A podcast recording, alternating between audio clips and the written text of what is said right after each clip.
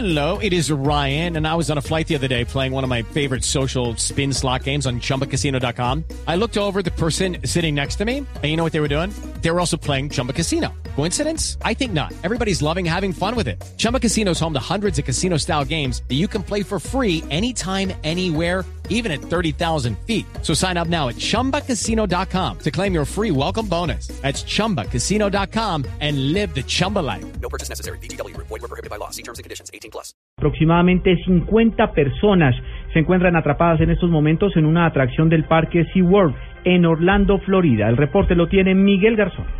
Juan Camilo, se trata del Sky Tower, una estructura que se eleva casi 121 metros de altura y funciona como un mirador sobre el parque de SeaWorld en Orlando, en el estado de Florida.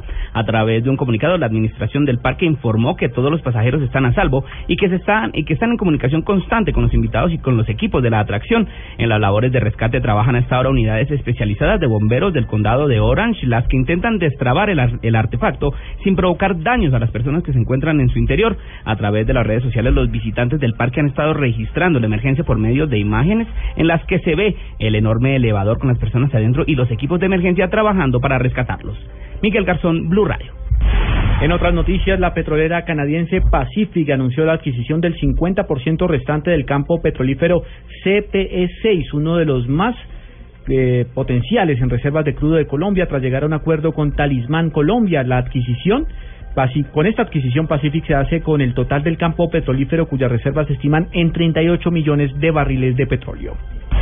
El ministro de Salud Alejandro Gaviria reveló que antes de que se acabe el 2015 comenzará el proceso de liquidación de la EPS Caprecom. Según indicó Gaviria, la idea es que los 2.400.000 afiliados pasen desde enero a otras entidades, entre ellas la nueva EPS. El juzgado segundo penal especializado de Antioquia condenó a cinco años de prisión a Marta Cecilia Madrid Benjumea, alias La Negra, cuñada de alias Otoniel, y a Lady Joana Guzmán Soto, alias Carolina, por ser colaboradoras financieras de la organización delincuencial del clan de los Usuga.